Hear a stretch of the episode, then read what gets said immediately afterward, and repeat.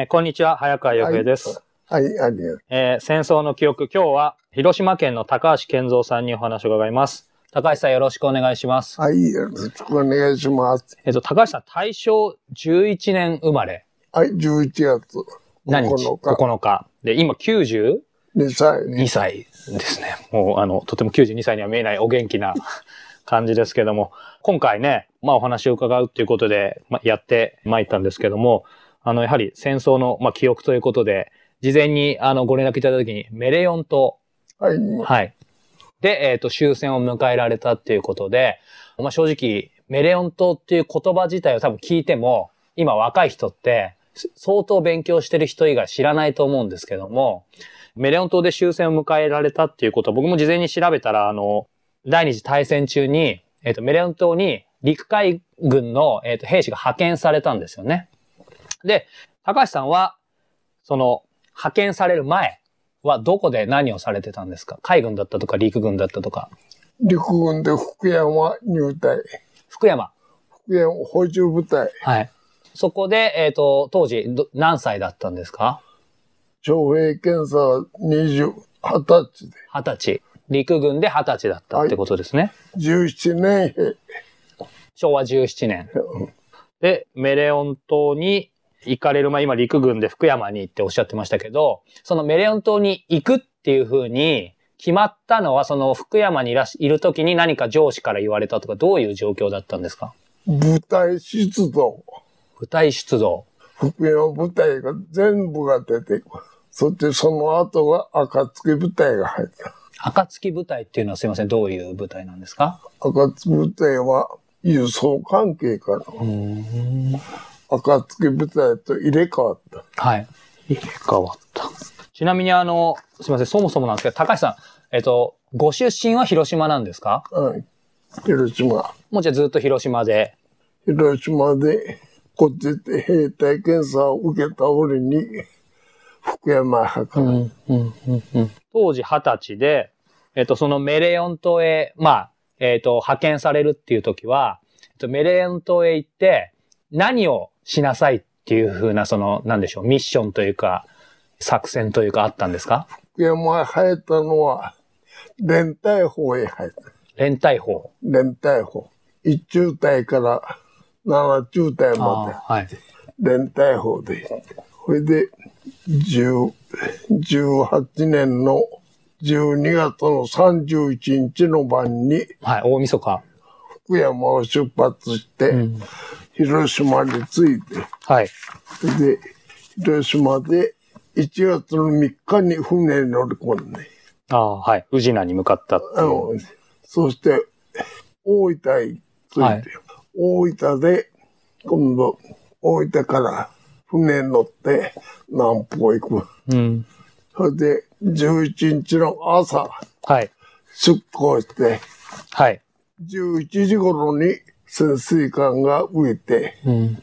射撃されて、3発の魚雷がの真ん中が2番戦争へ当たって、2番戦争へとって、2番戦争で真二つに降りて、拝み合わせに沈んだ。わし乗っとったあ、。乗ってたものが沈んだ。乗っとった船が1万2000トン。はい。エビ丸いう。はい。エビ丸で1万2000トン。はい。拝み合わせで合鎮。はい。そして海飛び込んだ。それじゃあ乗ってた他の人で亡くなった方もいるんですよね。夜乗っとって、上や、将校が上上がって、最後じゃけ、うん。あ最後日本の宮、最後の宮じゃけ、上上がろうって上がって見よって、魚雷が11時頃に3発来て、二番戦争、二番戦争に兵隊、火薬弾薬、武装関係が二番戦争へとった。藤家爆発と一緒に真二つになって沈んだ。その今、三、右岸へ乗っとった。それ左の戦争へ当たって。右側へ乗って、はい。船長室のサロンに、ほいでそこで飛び込めいう命令来たが、高いけあんまり。はい。後帰りして2回目に飛び込んだ。うん。その飛び込む前に二人兵隊が上がってきた。頼む、高橋助けてくれって言うけ、海の中へ転がし込んだ。うん。その二人の兵隊は。それで、海入って、この船から中で避けるために泳いでうん。逃げて、その折の証拠が、少尉と、はい。少尉と友達と上へ下がってうん。逃げた。これ今、手元にあの、年表をちょっと見せていただいてるんですけど、えっ、と、198人の方が亡くなったんですね。うんその時に。うんで、高橋さん、その、お泳いでっていうのはどのくらいの距離を泳いで、どこで助かったんですか？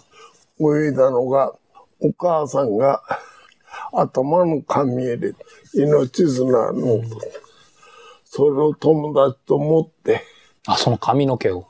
髪の毛乗った、命綱みんな持ってええた。ええ船乗って、あ、はい。こう回って、紐の命綱、それを友達と持って、波来るのを縄を引っ張り合いこうして、海から遠ざかっていった。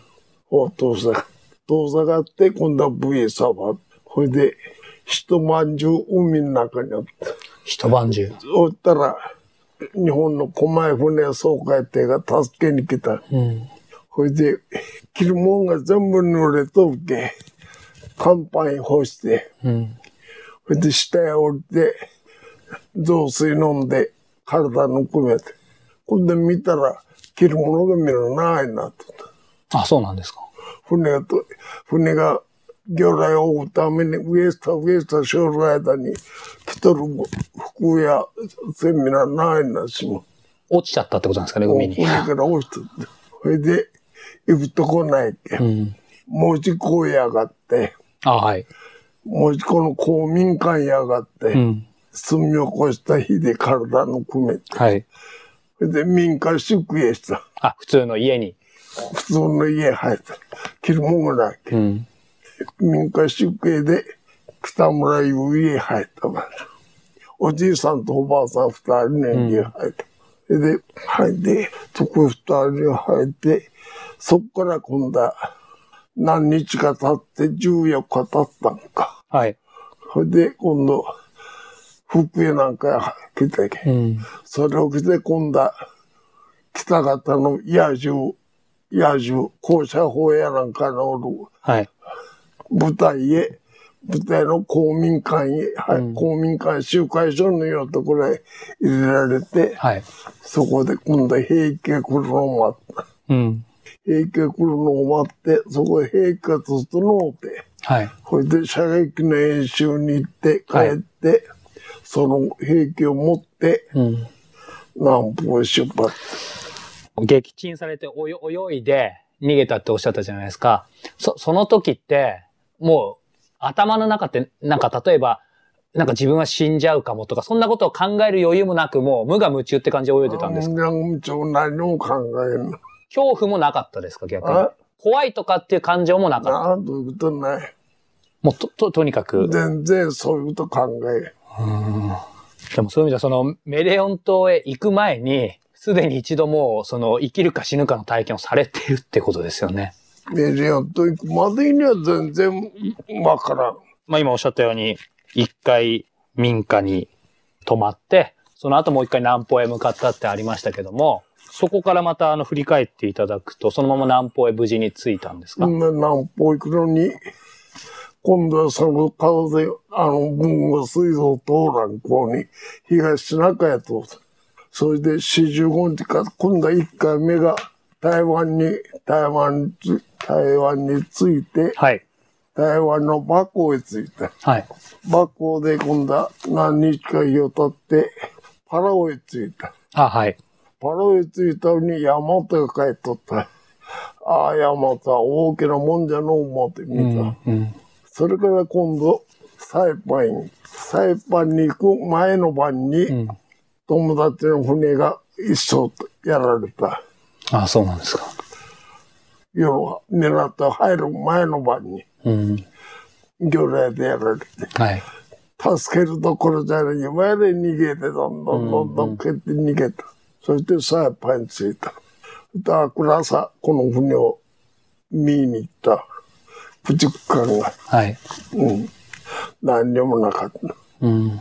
ほんで、さっぱい生えて、水で、可愛いかな、可愛いともこんめさよの。うん。それみな兵隊が入って体洗うた。あはい。あのにいっぱいやの、うん。体。当時2月ぐらいだったと思うんですけど、うん。サイパンとかやっぱりあったかかったんですか？さっぱもう、そう、ええとこじゃのう思って、ここへ降りたかった。ああ、あったかかったですか？うん。捕虜の兵隊が杖を持って、はい。ドラムカンカンカンカンこうやってうん。送りよった。でけここへ作れりゃええの思って。うん。女の、サイパンの女の人がはい。馬車へ乗って後ろ引っ張らして、うん。大きなバナナ積んで、はい。出しよった。あ、サイパンの方が。うんうん。で、ここはええだけ置いてくれりゃええの思いよったが、また乗って、ガム島へ行った、今度。今度ガムへ。うんはい。ガム島へ。はい。ガム島から今度はわしの島へ、うん。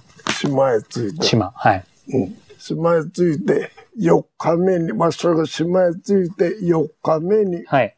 大体本部の指令で命令事業に将校と将校へついて引率で本島へ行った。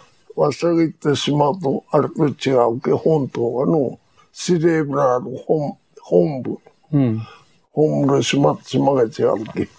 そこへ4日目にで第1回の空襲は48機飛行機が来た。ああ、はい。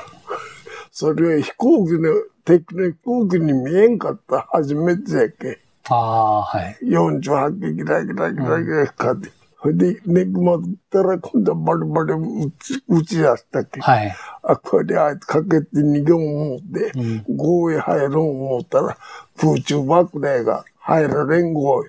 それで、ヤシの木一本倒れとるけ。それを、ヤシの木倒れて、これそうて、うん。お守り下口当てて、耳を塞いで、ここ伏せる。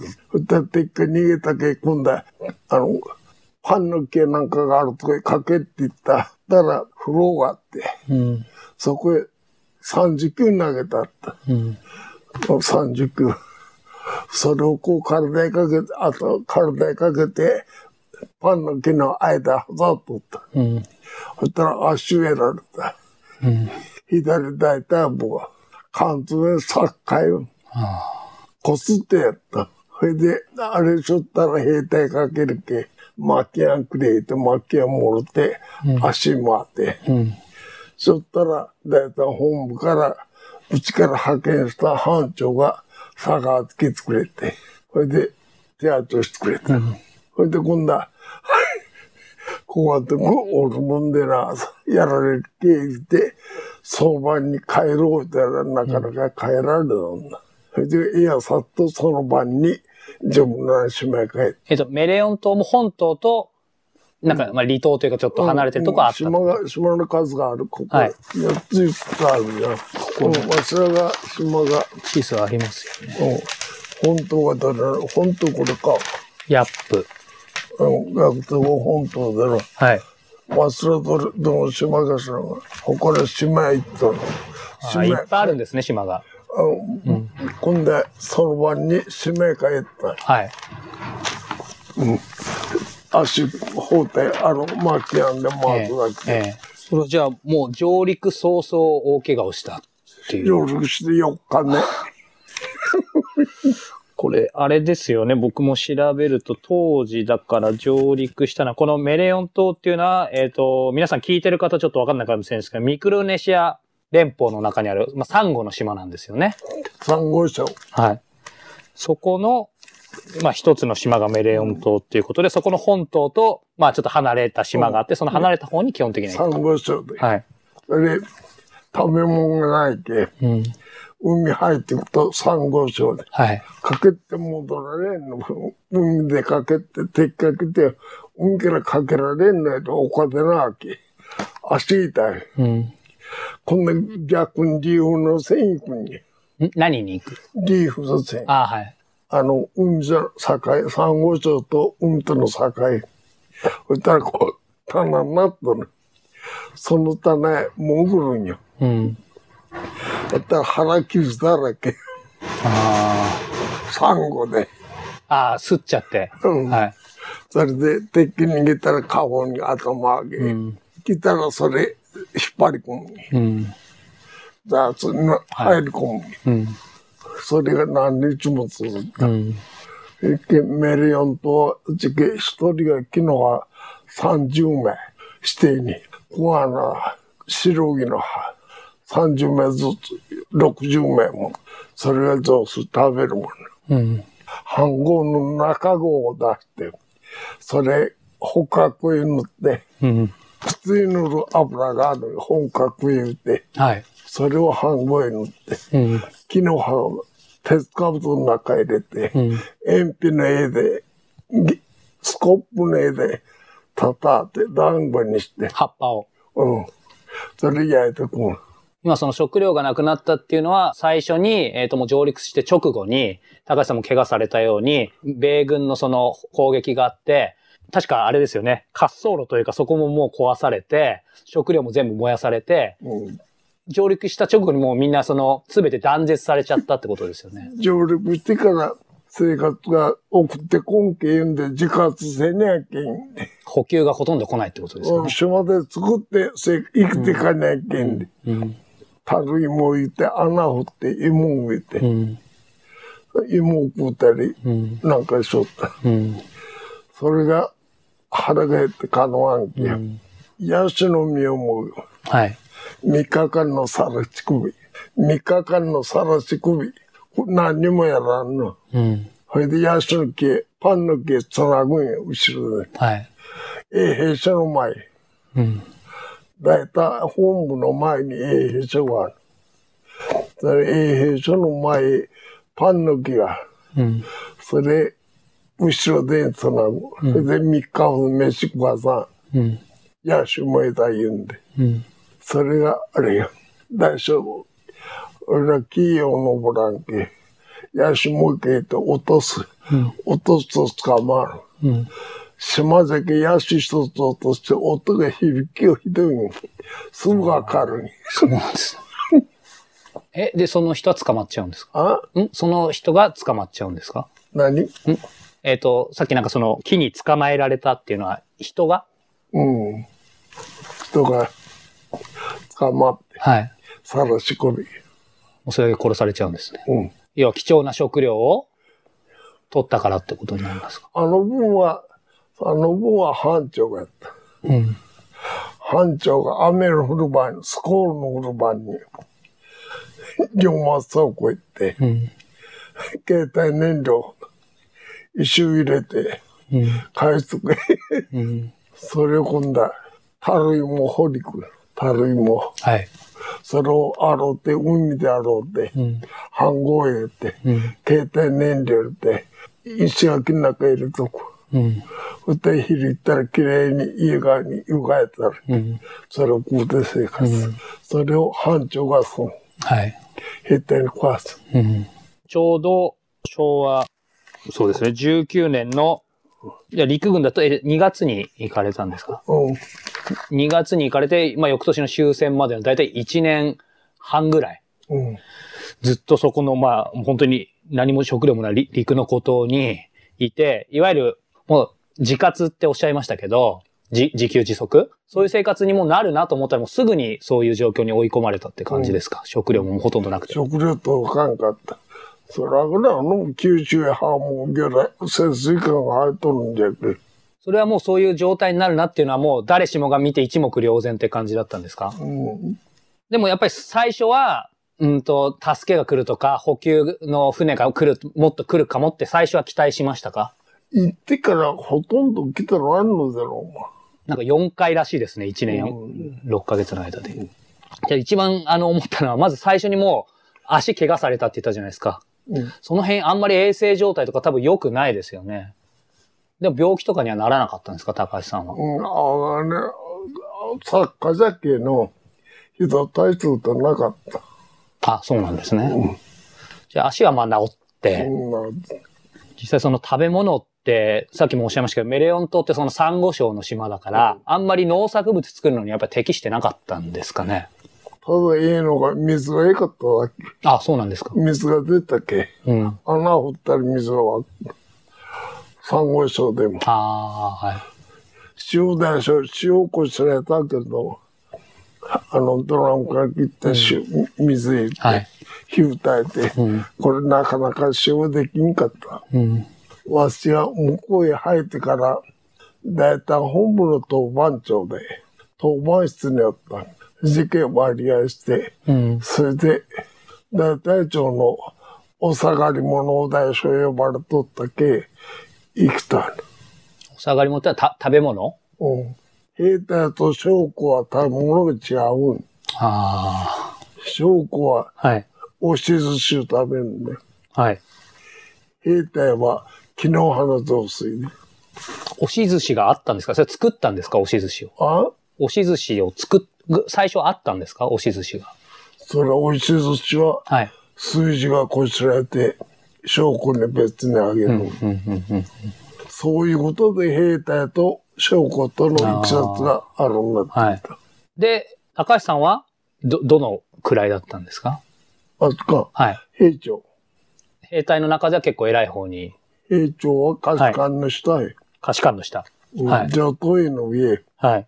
と思うよ。うん。いや、あのー僕もちょっと事前に調べて、いろいろ見たんですけど、まあ、陸軍と海軍があって、うん。で、まあ、それぞれ合計でもう、あれですね、6426名がメレオン島に行って、そのうちのもう4493名が、まあ、餓死病者っていうことで、7割ぐらいの方が亡くなってると思うんですけど、その時に、ここのデータだと、陸軍はやっぱりその、将校は33%、下士官は64%、兵卒は82%で、その亡くなった方の割合、うん下の位に行けば行くほど、亡くなった方が多いっていうのは、今のまさに高橋さんおっしゃってた食べ物がやっぱ違ううん。っていうことが明確にあったんですかね。それ違う。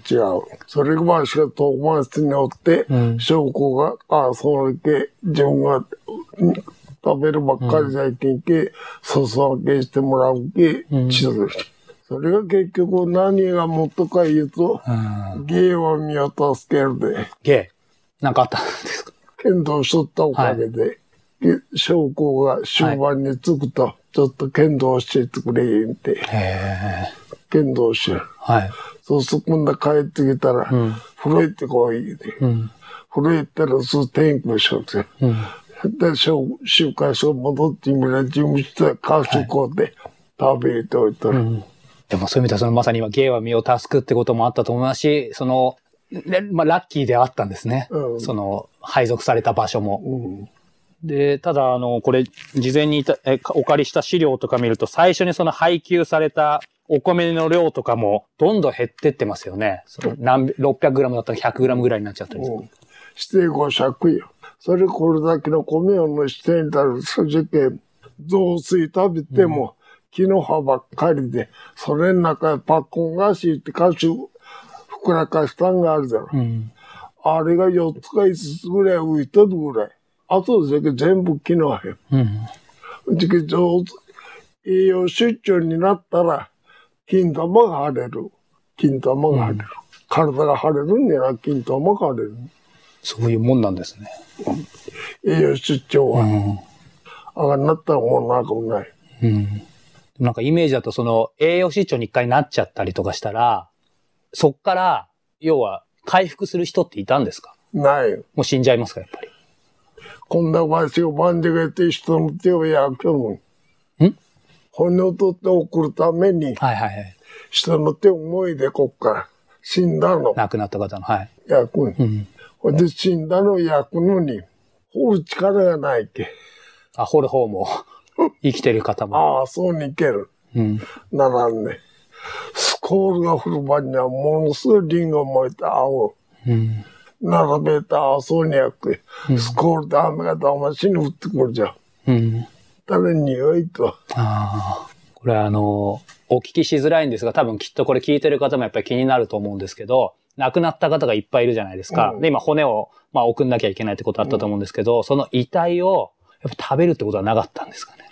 あったの。もうそれは結構普通に。屍手をつけるのは、将校の人ばしの相棒の将校が、中隊長と将校と二人、炭鉱師と、それからもう一度二人が手榴弾を三発持って、で、中隊長と小隊長へ一族にぶつけた。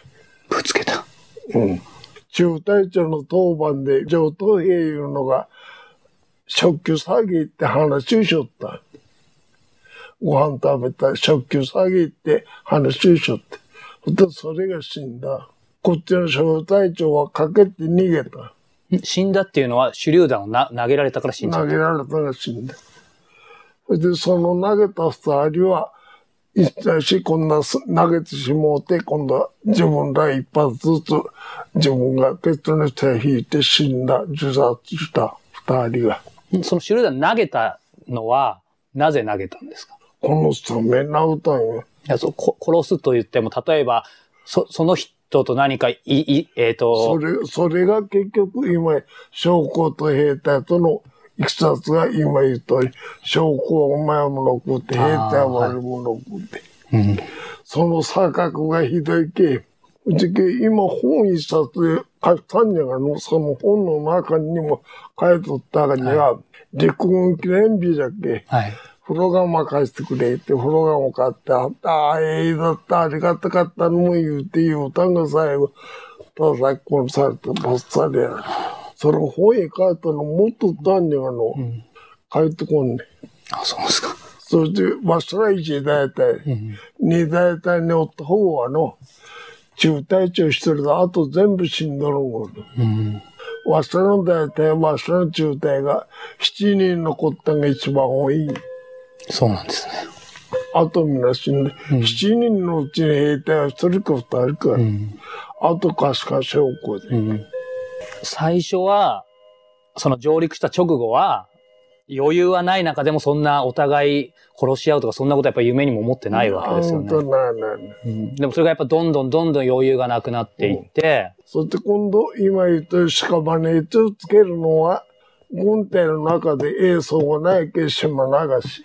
うん、うん、うがないけ島流しだろ。う。その島行ったものが食うものなおさらないわのくれんはあの、うん、何もな島行くんだけど、うん。そこ屍です。そのた高橋さんご自身も割と、まあ運よくいろいろ食べ物食べさせてもらったりってありましたけど、やっぱりいろんな複雑な感情っていうのはあったんですか？もっといいものを当然食べたいとか。私はな、食べるもん食べるしからだと思ったけ、魚老藩にも連れてってもらった。魚老藩に。で、その魚老藩の藩長は死んだ。それいうのが、ああの、経典燃料の会に、で名前ってる。それ、ひなはつけるんだ。これだけはだ。そして、ボールあんなね、火つけようとして左のつける。ふふっと吹いて。これで一つ、二つ、三つ、ボン投げるの。それが船の上で爆発して、船がパーって行ったら、総長が内臓がみんなこの船の中で出とって、帰った時に、そういうのを連れてってくれて、海の中で生の魚、一つありやりましょう、みんな生かじり。うん。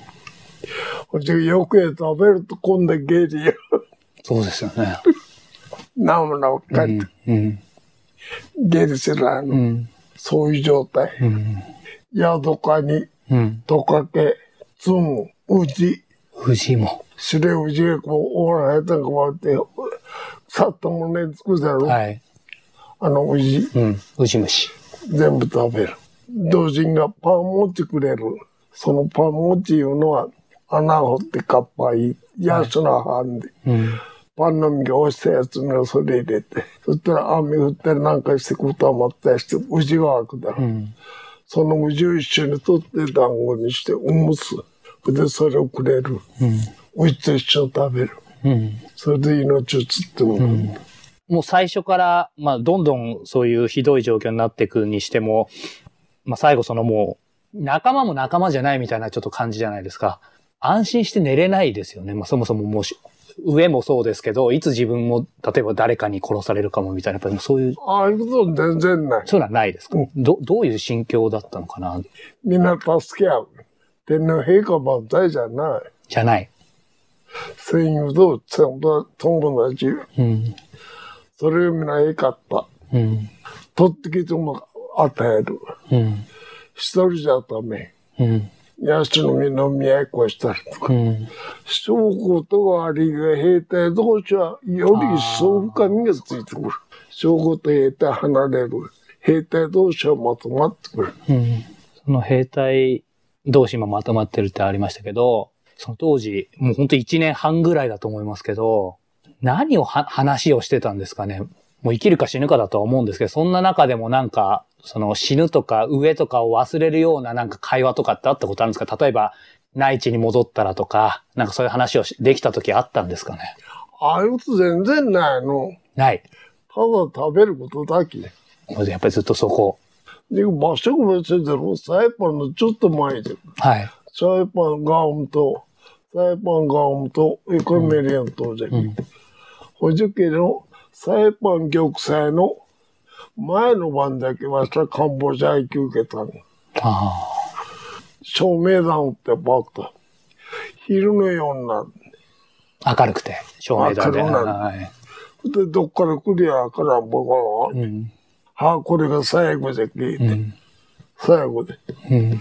そしたらここへ上がらんか、サイパン上がった。ああ。あ、これサイパン上がった。うん。前の晩でこうした。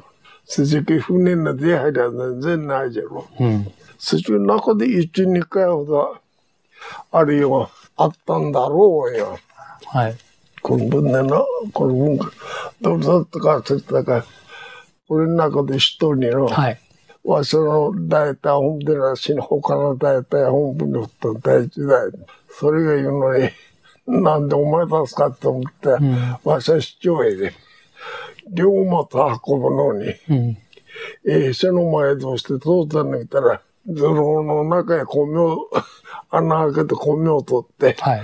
それを持って自動車にしてぶら下がって、うん。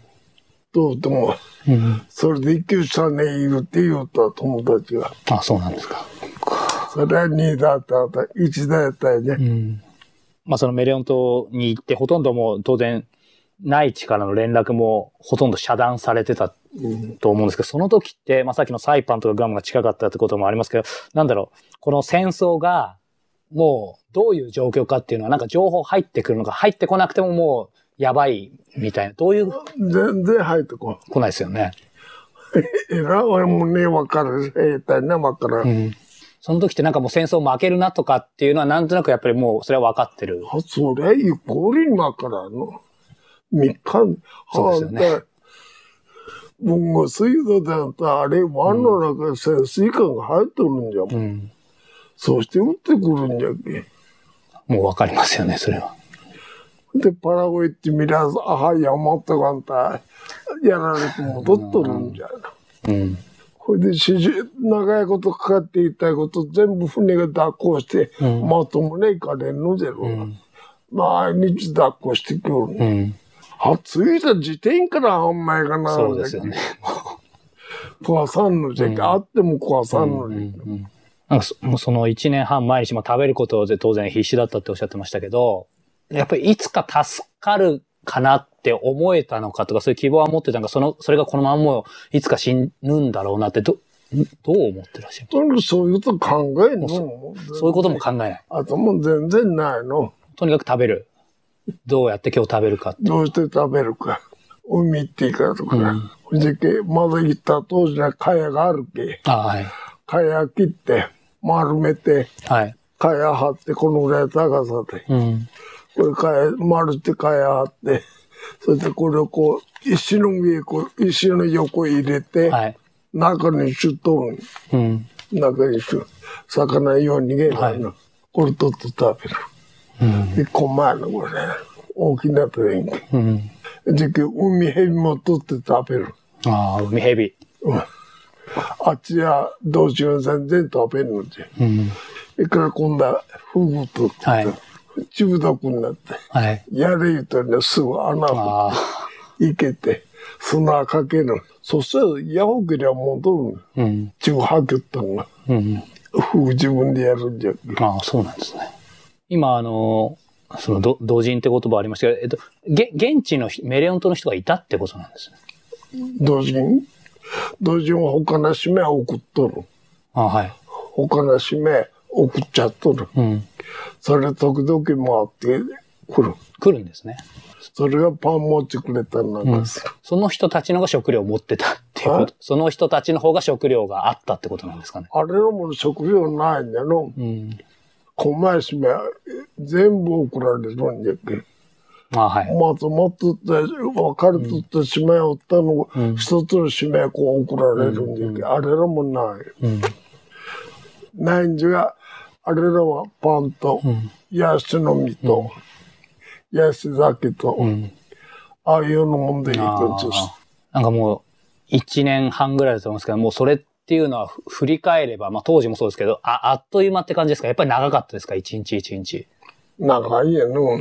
ひたすらその食べることだけを考えるってことだったと思うんですけど、うーんでもす当然先は見えないわけですよね。うん。その時にとにかく食べることっておっしゃってたと思うんですけど、そうは言ってもそのさっきやっぱり兵隊同士はすごい絆があったってうんおっしゃいましたけど、なんか話したこととかってやっぱあるわけですよね。その話すというか、なんかえ印象に残ってるその戦友の方とのなんか会話とかって何かありますか？中には偉いのって、漫画も上手に変わってのも、あれとったんがあるが、みな、持って帰りゃ思っても、みんな取り上げられたよの。あ漫画を？ねなんかの。で、何にも書けんの、ただ帰る本当そうなんですよね。ことしかうの。ん僕もすいません。無理やり当然あの聞き出せることじゃないのであれなんですけど、やっぱり 当然その状況に行ってないので、例えば死の恐怖があったんじゃないかとか、そういう日々の中でもなんか、そういうのを忘れる会話があったんじゃないかとか、もうそんなことが本当にななく日、ずっと続いたって。それ中にあの、ばっかん言うて、抜感。ばっかりによって、食事を、7人か8人残ったものの中の食事を OK 持ってて、雑炊入れたね。それが数字の一つ何円になったね。それを取り何円になってくれて、見、歓迎しよった。兵隊が、数字のもんが。うん。そしたらその中隊の上等兵、上等兵、古参の上等兵が取り消けたけ。はい。これば、バレたね。ああ、はい。で、それバレた人を捕まえよう思ったら、その人が局者法で、局者法いうな逮捕でもなんでもなね、筒こうやったらね、上から入れるんや。うん。で、ドーンと思うよ。それの安全ピを抜いて、印鑑ついて自分一人でこうついて、ダーッと死んだ。自決した。うん。いられません。せけ、ああいうのが、兵隊があれが死んだがあれかわいそうにの、これがかわいそうにの、ああいう話しかない。うん。数字米取りって、うん。衛兵がケツついて、うん。ケツついたけて身体検査して、バレらやな。で、殺された、ああいう。ああいうのもかわいそうなのって話すぐらいよ。あれがパンをもぎって、あれがパンを燃えたぐらいで死んだ、いう。でもそういうなんか、何かを取って、奪って追っかけられて、まあ自決した方とかそういう話もありましたけど、それこそもう気が狂って自決しちゃう人とかもいたんですか？それはおるよの、班長いうのがの、携帯燃料、携帯燃料。あれをは半合で8名といてうん。飲んで、自分が。んそれで、手榴弾ケツ抜いて、手引いて、し自殺した。副団班長いうのが。あれより他には自殺したの聞いたらんの。高橋さんは、もうそれこそ、なんだろう。まあちょっと言い方あれですけど、ご自身は自決しようなんて思ったことは一回もなかったですか？ないの。それいうのが、うん。当番長だろけ。大地から帰っていや、当番関係の人間ばっかり帰ってるに。ああ、やっぱりそれはあったんですね。司令部の、うん。大体一番親元の司令部、当番長。当番は全部帰ってる。うんじゃあ結局、いや今ちょうどお聞きしようと思ったんですけど、高橋さんがその、ご自身でなぜ生き残れたと思いますかっていうと、やっぱりそそれに近いところにいたからっていうことになるんですかね、その当番。それは結局芸は身を助けるってたら、そういう、けど、諸のために将校が可愛がってくれたき、ある程度少々悪いことを見逃すいうのがある。ビンターと疲れたことあるやな。え？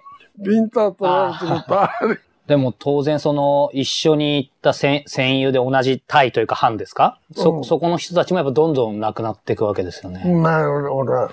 なんかもうす、あれですか、最初はその仲の良かった、まあ、友が亡くなったらやっぱり、ちょっとまあ愚問かもしれないですけど、やっぱりん涙とか出るわけですかね？それ、それかもう慣れちゃって途中から出ない。出ないの。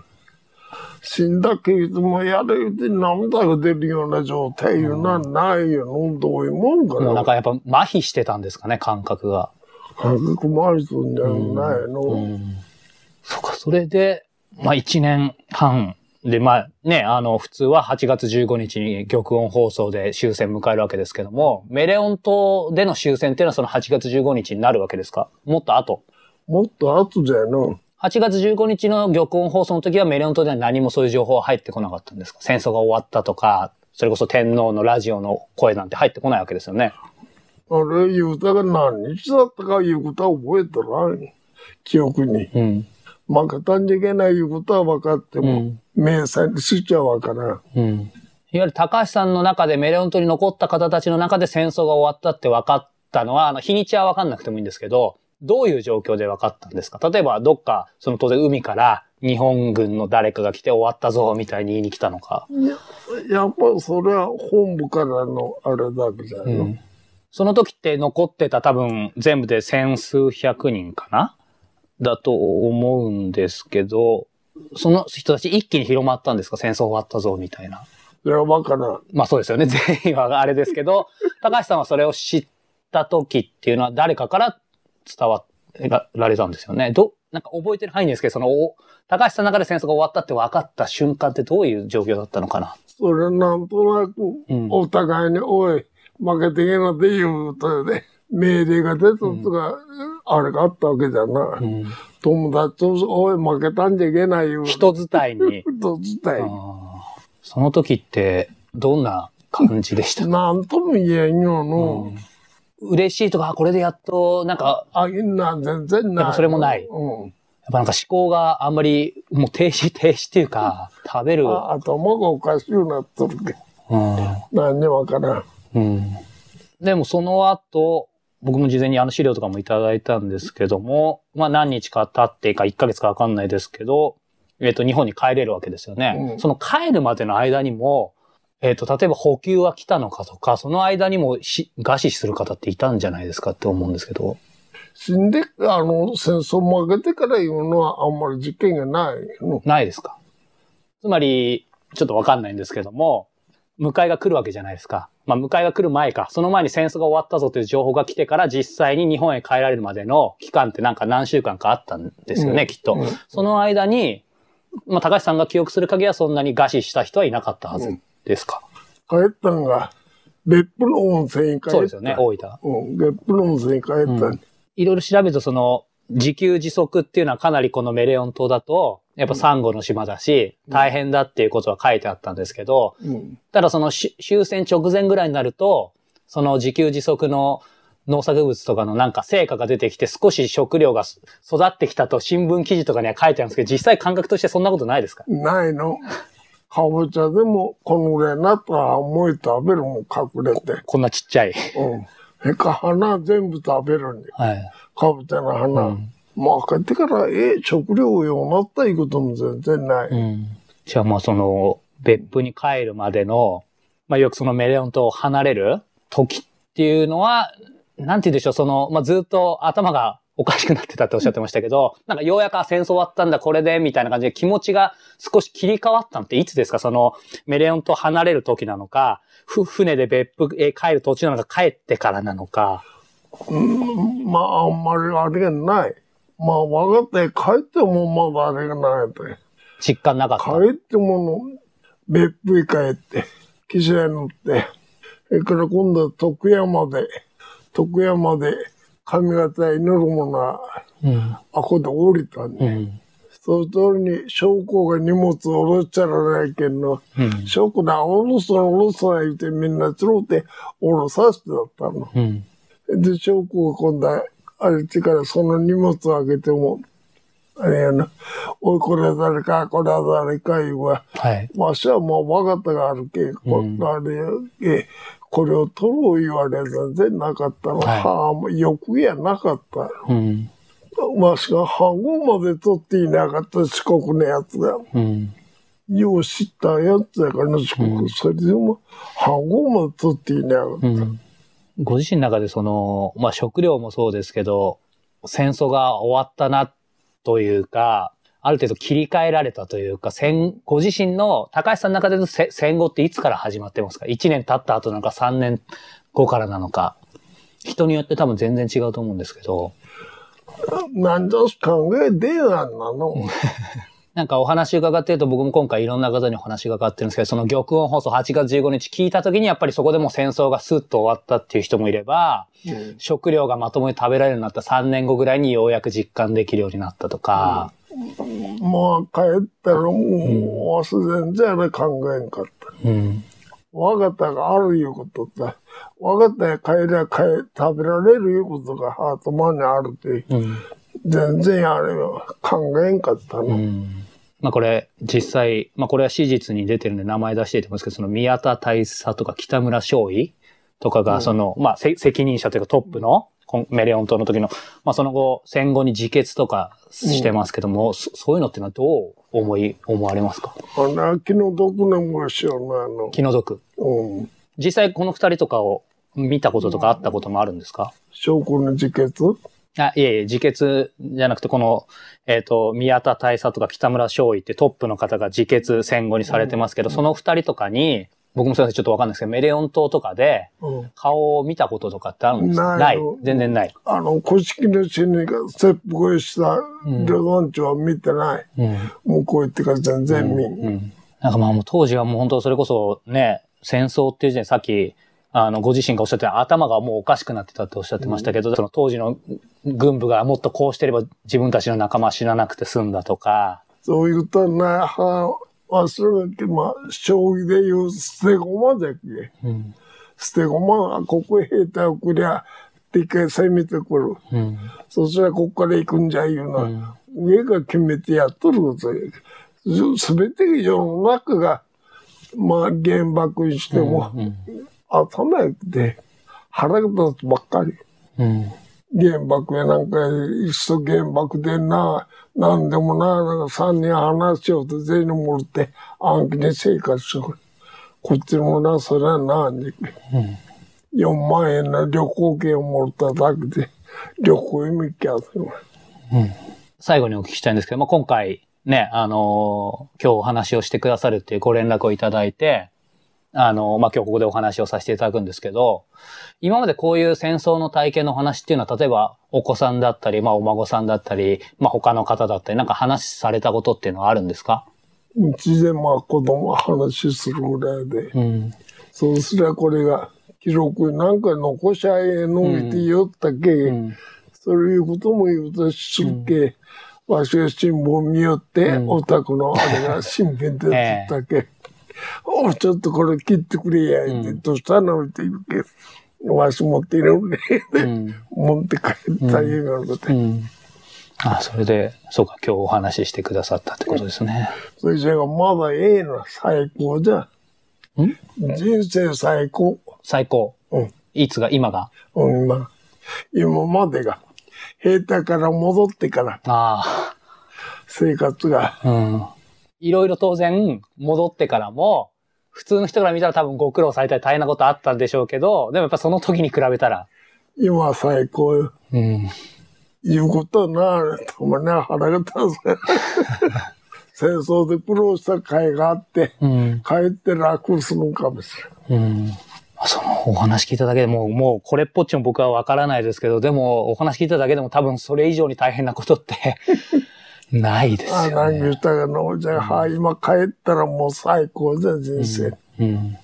言うことない。うん。腹が立つばっかりテレビ見よる。ょうどそうですよね。その、そのメレオン島行かれてからもう70年以上だと思いますけど、その当時って、やっぱやっぱ結構ご自身の頭の中にはっきりとその景色とかってやっぱ今も残ってます？メレオン島の。何、何が残ってるか。ん？その、えっ、と、今メレオン島の時のお話をいろいろしてくださったじゃないですか。で、もう70年ぐらい前じゃないですか。うんでもご自身の中には、その時のメレオン島での当然出来事とか、そういうのってなんかはっきり頭の中にはもう残ってるんですよね。メレオン島が残ってるだけ。メレオン島が残ってる。うんうんうんうん。私が今話してもらったんで、はい。ここではもうすっきりした。あ、本当ですか。ああ、よかったです。これすっきり。うん。解放されましたかね。で、この前もうん。死刑女体いう人の子供さんが本をうち送ってくる、見てもらうんじゃが、はい。じゃあそれを見てもうん。言いようがないの。うん。証拠と兵隊はものすごい差があるし、うん。証拠は証拠それだけええことしとるに、うん。なんでもなんでこの差がえんのぜ、ん大言われんし、うん。まあ今日話してもらってたよ。もう頭がスイッと腹が立ってることだよ。もうないな。うん。よかったですね。でもなんかすごい印象的だったのが、やっぱりそのメレオン島から帰ってきてからは、人生最高だっていうね。あん兵隊から帰ったらもう最高。やっぱり、まあそういう意味で今戦争を知らずに生きてる僕らは、やっぱ最高だと思わなきゃいけないですね。ありがとうございます。今日はですね、戦争の記憶ということで、えー、高橋健三さんにお話を伺いました。どうもありがとうございました。はい、どうもありがとうございました。